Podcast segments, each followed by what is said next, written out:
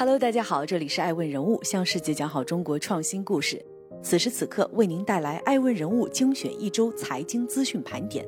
本期盘点关注中植系实控人谢志坤离世，贝壳回应浑水做空，商汤科技重新启动公开招股。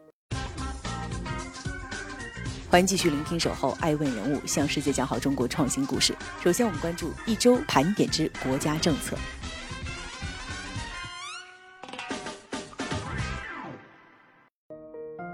十四五”冷链物流发展规划发布，将打造一批具有较强国际竞争力的综合性龙头企业。国务院办公厅印发《“十四五”冷链物流发展规划》。到二零二五年，初步形成了链接产地、销地、覆盖城市、乡村、连通国内国际的冷链物流网络，精细化、多元化、品质化冷链物流服务能力显著增强，形成了一批具有较强国际竞争力的综合性龙头企业。肉类、果蔬、水产品产地低温处理率分别达到了百分之八十五、三十和百分之八十五。本消息来自中新经纬。继续关注国家政策最新新闻，这里是爱问人物。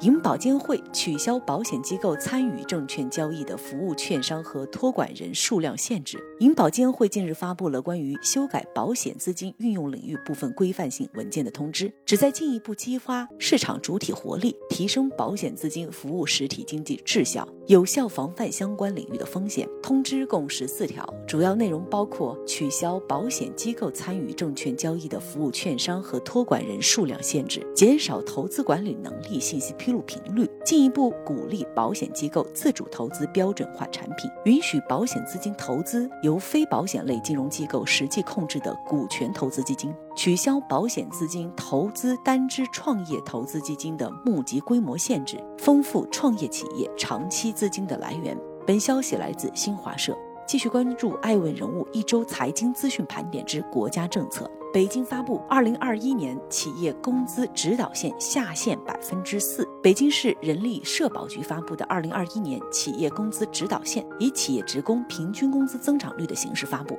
具体体现为两条线：基准线和下限。根据国家关于企业工资分配政策和二零二一年北京市经济发展预测，二零二一年全市企业工资指导线的基准线为百分之八点五，企业工资指导线的下限为百分之四。据介绍，企业工资指导线本身并不具有强制制约力，它的主要作用是为企业和职工开展工资集体协商以及企业自身合理确定工资增长水平提供参考依据。企业应结合经济效益、人工成本等情况，参照工资指导线、劳动力市场工资价位和行业人工成本等信息，做好增资决策。本消息来自《北京青年报》。继续关注一条来自封面新闻的国家政策，这里是爱问人物。春节是否需要就地过年？国家卫健委专家称不能一刀切。近日多地发出就地过年的倡议，许多人关心假期能不能回家团聚的问题。十二月十八日，国家卫生健康委疫情应对处理工作小组专家组组长梁万年回应称。元旦、春节假期来临，人员流动肯定会存在风险，但我们对于疫情的传播已经具备了一定的抵抗能力。是否就地过年，要基于风险研判，全国不能一刀切。他建议说，中高风险地区，如口岸边境执行重大活动的地区等，可以采取较严格的措施；其他地区应该做好风险评估，综合考虑风险等级、个人免疫状态、疫情形势等，提出有力度、有温度的政策，不能一刀切，体现精准防控的要求。欢迎继续聆听《守候爱问人物》，向世界讲好中国创新故事。接下来关注一周盘点之财经热点。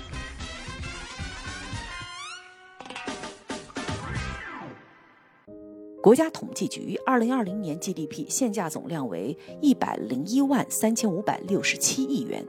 日前，国家统计局发布公告称，按照我国国内生产总值 GDP 的核算和数据发布制度规定，年度 GDP 核算包括初步核算和最终核实两个步骤。近日，根据国家统计局统计年报、财政部财政决算和有关部门年度财务资料等，国家统计局对2020年 GDP 数据进行了最终核实。经最终核实，2020年 GDP 现价总量为101万3567亿元，比初步核算数减少了2400。一十九亿元，按不变价格计算，比上年增长百分之二点二，比初步核算数下降了零点一个百分点。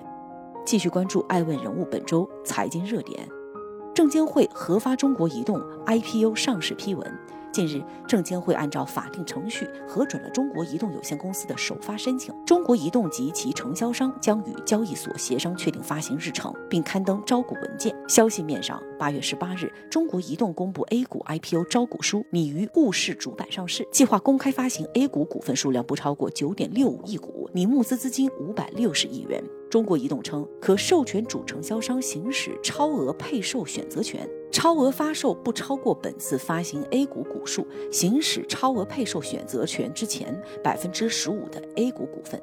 本消息来自第一财经。爱问人物认为，红筹股回归 A 股是近日资本市场的热点话题，也受到了投资人的热烈追捧。但被人诟病的问题是股票定价。中国电信当初 IPO 定价为四点五三元，几乎是港股价格的近两倍，加之上市即破发，很多投资者被套牢。继续关注爱问人物本周财经热点之北方稀土与中国稀土控股有限公司签署战略合作框架协议。北方稀土公告与中国稀土控股有限公司签署战略合作框架协议。双方就中国稀土现有的稀土产业及业务加强交流，在南方矿、北方矿产能方面展开合作；双方就稀土贸易、稀土深加工等方面展开合作，延伸稀土合作产业链条。双方保持密切沟通和磋商，充分利用中国稀土海外资本平台盘活双方资产，提高双方产业集合度。根据项目和市场具体情况。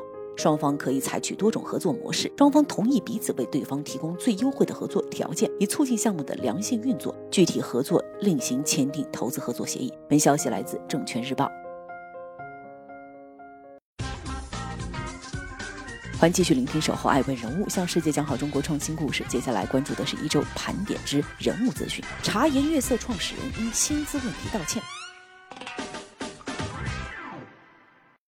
十二月十七日，网红奶茶品牌茶颜悦色上了微博热搜第一。有茶颜悦色员工在微博、小红书上等爆料称，公司员工人均工时十一小时，时薪六到九元，月薪到手不满三千元。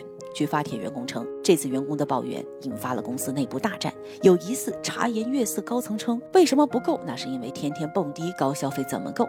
德不配位，必有灾殃。你有多大本事就拿多少钱。十二月十七日，茶颜悦色创始人吕梁发布内部道歉信。吕梁表示，十一月薪资临时调整是基于公司业绩不佳、长沙区域部分门店临时闭店等所做的决定，客观上导致大家工时缩水，很多门店的员工提成下降，收入减少。吕梁称，事先没把薪资调整的原因和调整后的薪资计算方式跟大家讲清楚，在员工收到工资后也没有做好沟通，解答困惑，反而带头调。挑起争吵，无论如何，公司和他在管理上是失职的。本消息来自腾讯网。艾问人物认为，屡上热搜的茶颜悦色这一次又喜提热搜了，但此次却并不是什么好消息。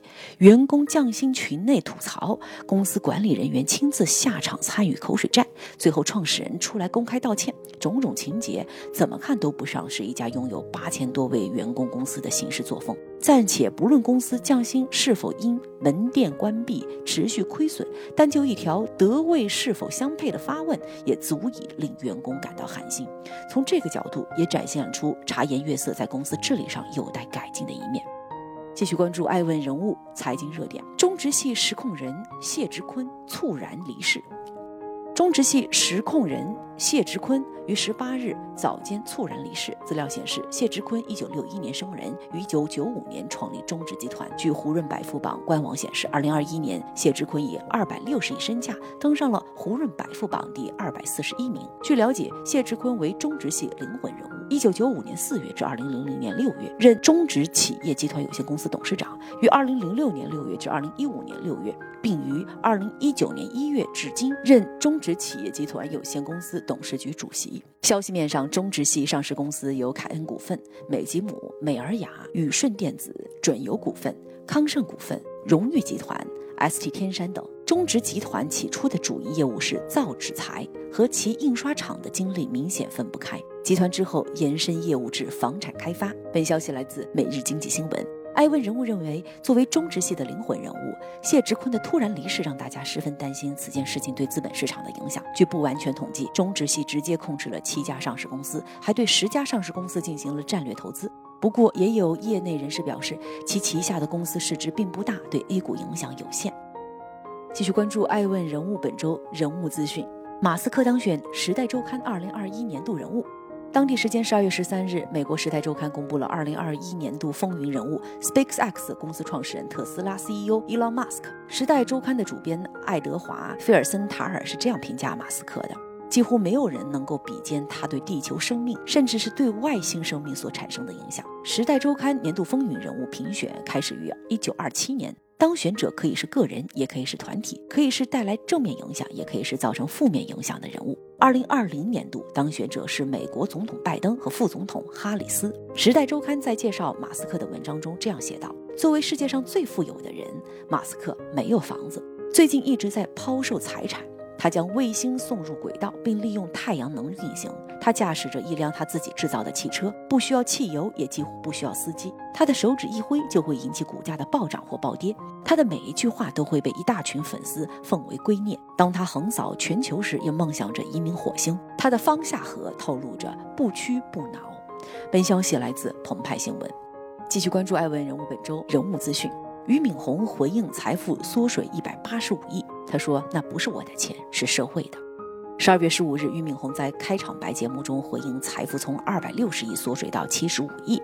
他说：“这是统计错误，我的财富远远达不到这个数，而且那个钱不属于我，那是社会的。未来我希望新东方股价上升后拿去卖更多的钱，做我想做的事。”俞敏洪还表示：“钱只有你够花的时候，才是有价值的钱。”本消息来自《每日经济新闻》。欢迎继续聆听《守候》，爱问人物向世界讲好中国创新故事。接下来关注的是一周盘点之企业资讯，多家品牌与王力宏解约。近日被卷入个人问题风波的王力宏已被多家品牌解约。公开资料显示，英菲尼迪刚刚官宣了王力宏为品牌代言人。从官宣到解约，仅仅三十五小时五十三分，王力宏也被众多网友调侃为“日抛型代言人”。十二月十八日早七时五十八分，教育科技品牌读书郎宣布与王力宏终止合作关系。随后，珠宝品牌周大生发布声明称，品牌与王力宏的合作协议已于十一月三十日到期，后续不再合作。而主打植物蛋白、植物肉制品的 Green Common 绿客蒙集团微博宣布，公司旗下品牌 Green Common 以及 OMNI 即日起终止。与王力宏的合作关系。本消息来自第一财经。继续关注爱问人物一周盘点至企业资讯。商汤科技重启公开招股。十二月二十日，商汤科技在港交所公告称，今日在港交所公告重启公开招股，发行规模和定价区间与此前保持一致。商汤此次共发行十五亿股，招股价介于每股三点八五港元至三点九九港元，筹资约六十亿港元。该股十二月二十三日中午十二点截止认购，预期将于十二月三十日挂牌。本消息来自《每日经济新闻》。继续关注爱问人物志本周企业资讯。贝壳遭浑水做空，回应称数据严重失实。十二月十六日，美国做空机构浑水公司正式做空贝壳找房，指出其存在系统性欺诈。第二、第三季度中，新房总交易额 GTV 被夸大了百分之一百二十六，佣金收入被夸大了百分之七十七至九十六。当日，贝壳找房及对投资机构浑水的做空报告作出回应。关于新房交易 GTV 和收入，贝壳认为浑水抓取交易数据量的方法是错误的。其对于贝壳的新房交易 GTV 和收入的计算存在严重遗漏，而关于门店数和经纪人数，做空报告中提到了贝壳门店数和经纪人数量的衡量方法存在比较明显的瑕疵。贝壳还声称，报告关于公司的其他指控，包含收购研发费用，也是没有根据的，因为他们基于不完整的数据、错误的估算方法、没有依据的推测以及对行业实践的错误理解。在回应报告发布后，贝壳找房周五股价上涨了百分之五点七三。本消息来自《证券时报》。艾问人物认为，此次贝壳针对浑水做空报告的反驳可以说是及时且有力。无论是尽调方法存在不足，或者是抓取数据存在偏差，都打到了浑水报告的七寸上。从贝壳股价的反弹来看，也印证了贝壳的处理是准确及时的。不过，此次事件也给贝壳做了一个提醒：未来在信息披露与财务合规方面，想必应该会更加谨慎。星巴克道歉，曾被曝使用过期食材私换标签。近日有媒体报道称，有记者卧底了无锡的两家星巴克门店，发现该门店存在多次使用过期食材、篡改保质期、售卖隔夜糕点等现象。但消息爆出后，星巴克官方微博只是表示深感震惊，但同时还不忘强调，进入中国市场二十二年来，星巴克一直致力于执行严格的食品安全标准，对食品安全问题坚决采取零容忍的态度。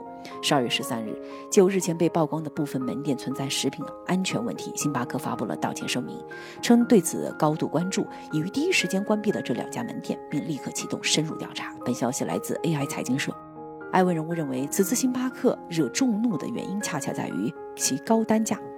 消费者的心理预期是：我已经付出了高于普通同类商品的价格，那我理应得到更高品质的商品与服务。但此次《新京报》记者的卧底调查却显示出国外的月亮也不圆的现实。愤怒之余，我们更该反思：为何食品安全问题屡犯不止？